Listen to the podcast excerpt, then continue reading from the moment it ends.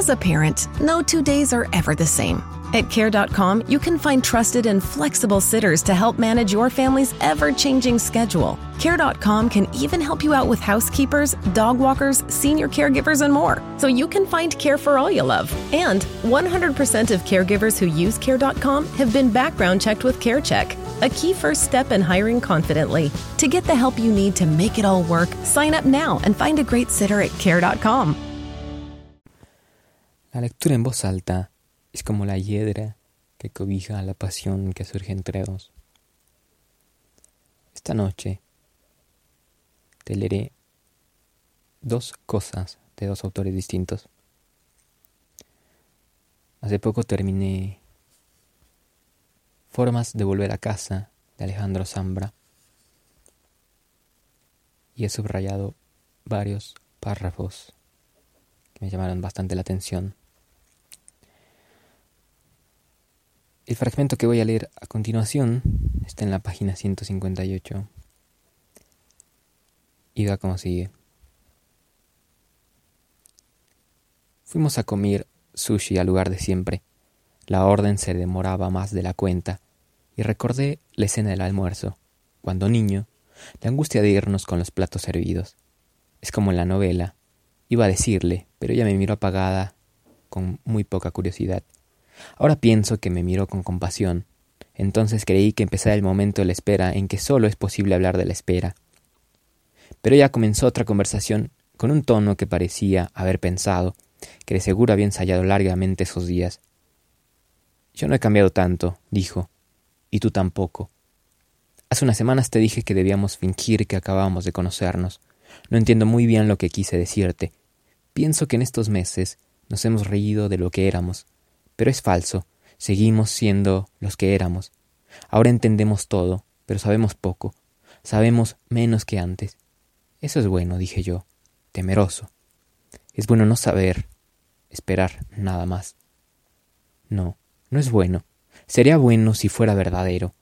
Queremos estar juntos, y para eso estamos incluso dispuestos a fingir.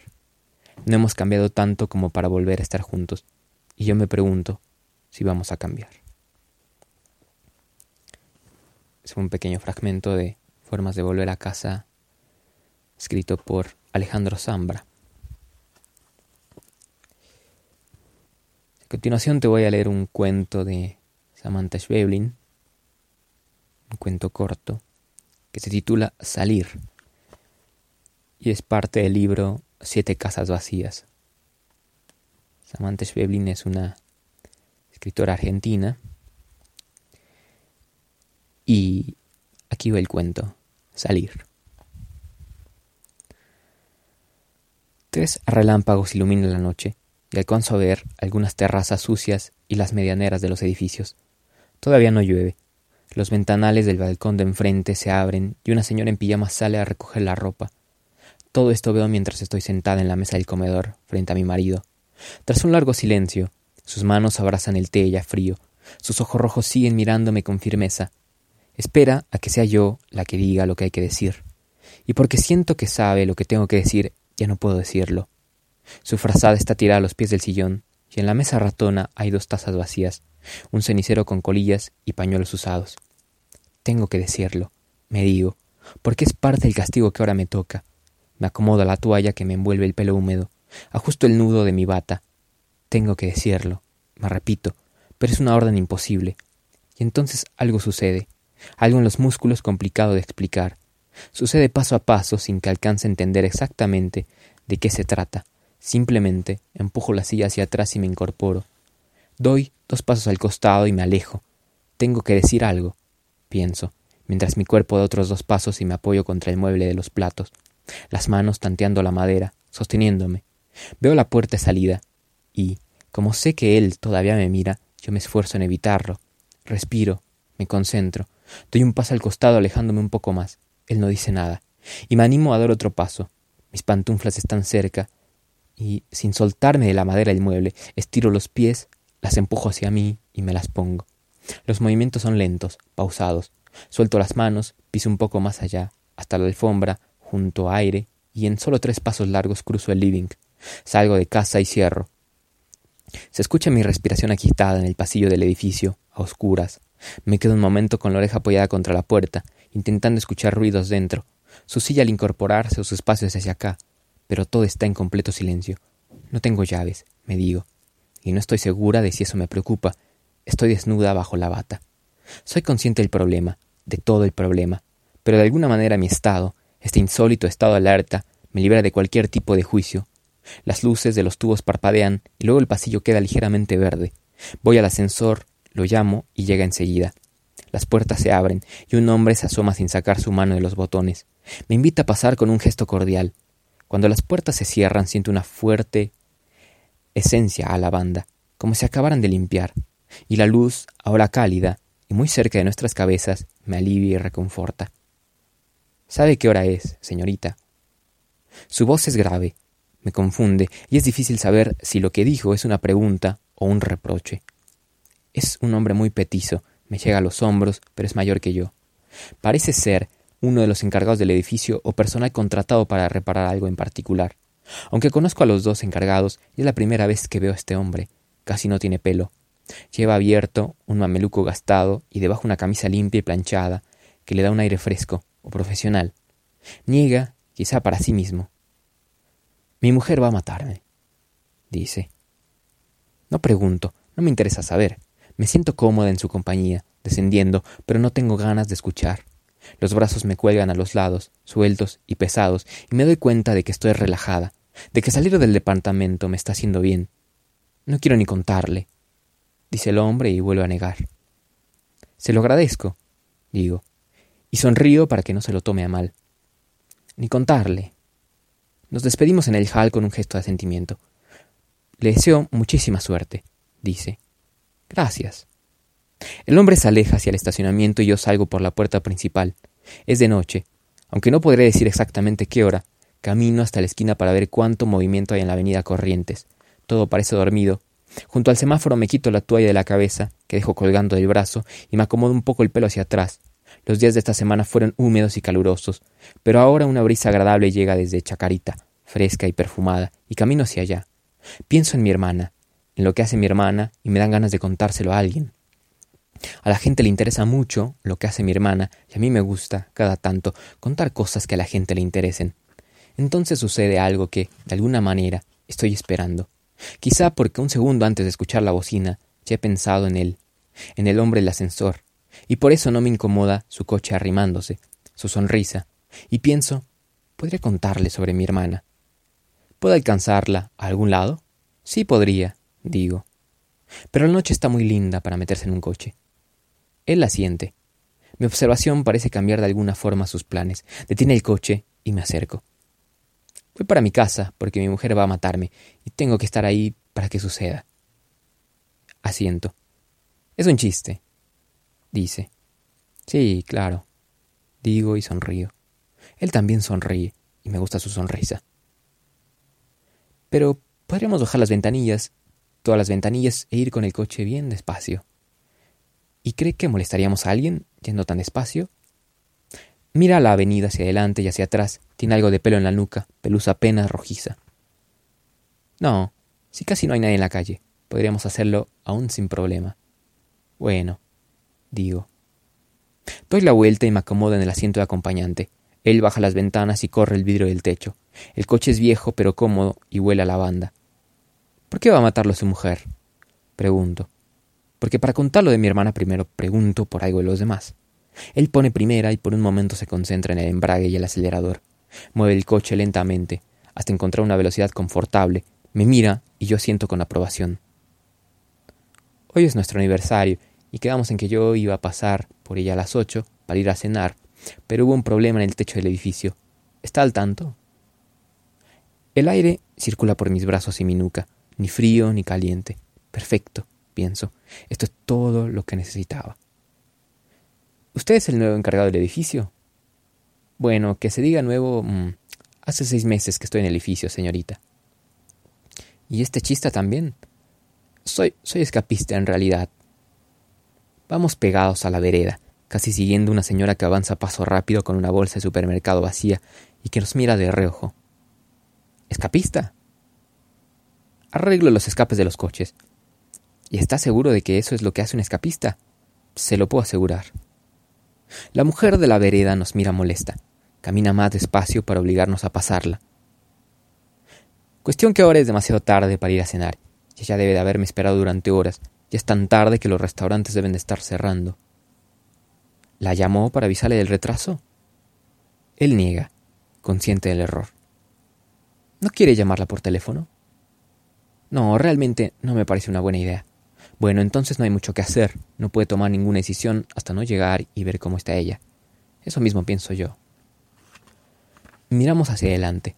La noche es silenciosa y no tengo nada de sueño. Yo voy a lo de mi hermana. Ah, pensé que su hermana vivía en el mismo edificio. Trabaja en el edificio, tiene su taller dos pisos sobre el mío, pero vive en otro lugar. ¿La conoce? ¿Sabe a qué se dedica mi hermana? Disculpe, ¿le molesta si para un momento? Me dieron muchas ganas de fumar. Detiene el coche frente a un kiosco, apaga el motor y se baja. Qué genial va todo hasta acá, me digo. Qué bien me siento ahora mismo. Parece haber algo especial en todo esto que se me está escapando. Algo como que... Me pregunto, tengo que saber qué es lo que está funcionando para retenerlo y replicarlo, para poder volver a ese estado cuando lo necesite. Señorita. El escapista me hace señas desde el kiosco para que me acerque. Dejo la toalla en el asiento atrás y bajo. No tenemos cambio ninguno de los dos, dice el escapista señalando al hombre del kiosco. Me esperan, busco cambio en los bolsillos de mi bata. ¿Se encuentra bien? dice el hombre del kiosco. Concentrada todavía en los bolsillos, tardo en entender que la pregunta va dirigida a mí. Tiene el pelo mojado. Así, dice señalándome extrañado, como recién salida de la ducha. Mira también mi bata, aunque no dice nada sobre eso. Solo diga que está bien y seguimos con el tema del cambio. Estoy bien, digo, pero tampoco traigo cambio. El hombre asiente una vez, desconfiado, y después se agacha tras el mostrador. Lo escuchamos para hablar para sí mismo, decirse que en algún lado, entre las cajas, guarda siempre unas monedas extra. El escapista me mira el pelo, tiene el entrecejo fruncido y por un momento temo que el algo se quiebre irremediablemente, algo de este bienestar. ¿Sabe? El hombre del kiosco vuelve a asomarse. Atrás tengo un secador, si quiere.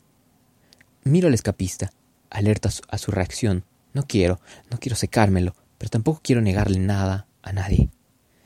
Estamos en eso, dice el escapista señalando el coche. ¿Ve? Conducimos con las ventanas bajas, en primera, y hace mucho calor. En un rato el pelo va a estar sequísimo. El hombre mira hacia el coche. Tiene en la mano unas monedas que y afloja un par de veces antes de volver a mirarnos y entregárselas al escapista. Gracias, digo cuando salimos. El hombre del kiosco no parece convencido con mi actitud, y aunque se aleja hacia las heladeras, se vuelve todavía un par de veces para mirarnos.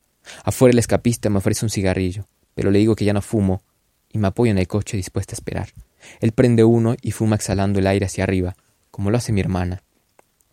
Pienso que es una buena señal, y que, otra vez en marcha, recuperaremos lo que sea que perdimos en el kiosco.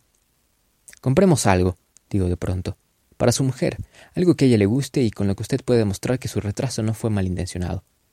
Malintencionado. Flores o algo dulce. Mire, allá en la otra esquina hay una estación de servicio. Caminamos. Asciende y cierra el coche. Las ventanas quedan abiertas, tal como habíamos acordado al empezar el paseo.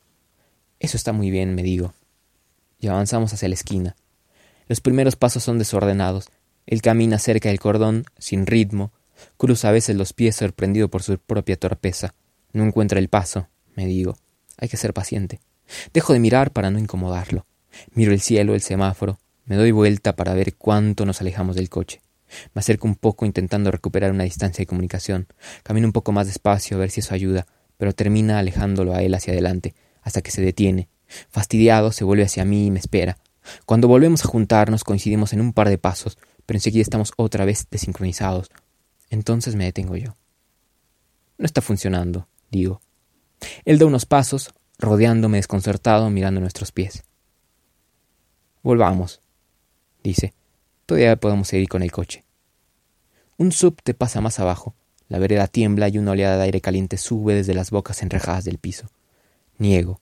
Unos metros más atrás el hombre del kiosco se asoma y nos mira. Ya no es el camino correcto, pienso. Todo viene saliendo tan bien. Él se ríe, triste. Mi cuerpo se contrae. Siento rígidas las manos y la nuca. Esto no es un juego, digo. ¿Cómo dice? Esto es muy serio. Se queda quieto, desaparece su sonrisa. Dice lo siguiente. Discúlpeme, pero ya no sé si entiendo bien lo que está pasando. Lo perdimos, pienso. Se fue. Él se queda mirándome, pero hay un brillo en sus ojos, un segundo en el que los ojos del capista me miran y parecen entender. ¿Quiere contármelo de su hermana? Yo niego. ¿Quiere que le alcance al departamento? Son ocho cuadras, mejor vuelvo sola. Usted llame a su mujer. Es probable que ahora sí quiera llamarla. Corto unas flores, tres flores que sobresalen a unos metros desde las rejas de un edificio. Tome, déselas en cuanto llegue. Las agarra sin dejar de mirarme. Le deseo muchísima suerte, digo, recordando sus palabras en el ascensor, y empiezo a alejarme. Paso junto al coche y saco mi toalla por la ventanilla de atrás. Cruzo de vereda, regreso, espero un semáforo, llevo la toalla colgada del brazo como la llevaré un mozo, me miro los pies, las chinelas, me concentro en el ritmo, tomo mucho aire y lo largo con prolijidad, consciente de su sonido y su intensidad. Este es mi modo de caminar, pienso. Este es mi edificio. Esta es la clave de la puerta principal. Este es el botón del ascensor que me llevará a mi piso. Las puertas se cierran. Cuando se abren las luces del pasillo vuelven a parpadear. Frente a mi departamento me envuelvo el pelo otra vez con la toalla. La puerta no tiene llave. Abro despacio y todo, todo en el living que en la cocina está aterradoramente intacto. La frazada está tirada a los pies del sillón, las colillas y las tazas sobre la mesa ratona. Están los muebles, todos los muebles en su sitio, guardando y sosteniendo todos los objetos que puedo recordar. Y él todavía está en la mesa, esperando. Levanta la cabeza de sus brazos cruzados y me mira. Sale un momento, pienso. Sé que me tocaba hablar a mí, pero si él pregunta, eso es todo lo que voy a decir. I have PenFed, that's a fact. I have PenFed, that's a fact. My credit card purchases get me cash back. My credit card purchases give me cash back. No one else gets these rewards. Sergeant, that is just plain untrue. What in tarnation? Sir, PenFed's Paracash Rewards card isn't just for military members. Anyone can get cash back on all purchases. Ah, Figgins, you've ruined my favorite song. PenFed Credit Union. Visit PenFed.org slash PowerCash. To receive any advertised product, you must become a member of PenFed, insured by NCUA. Climate change, public health, economic shifts, and social inequality. We face grand challenges in these areas and more. Join us on Access to Excellence, the podcast where George Mason University's thought leaders explore global issues and the paths forward. Podcast.gmu.edu.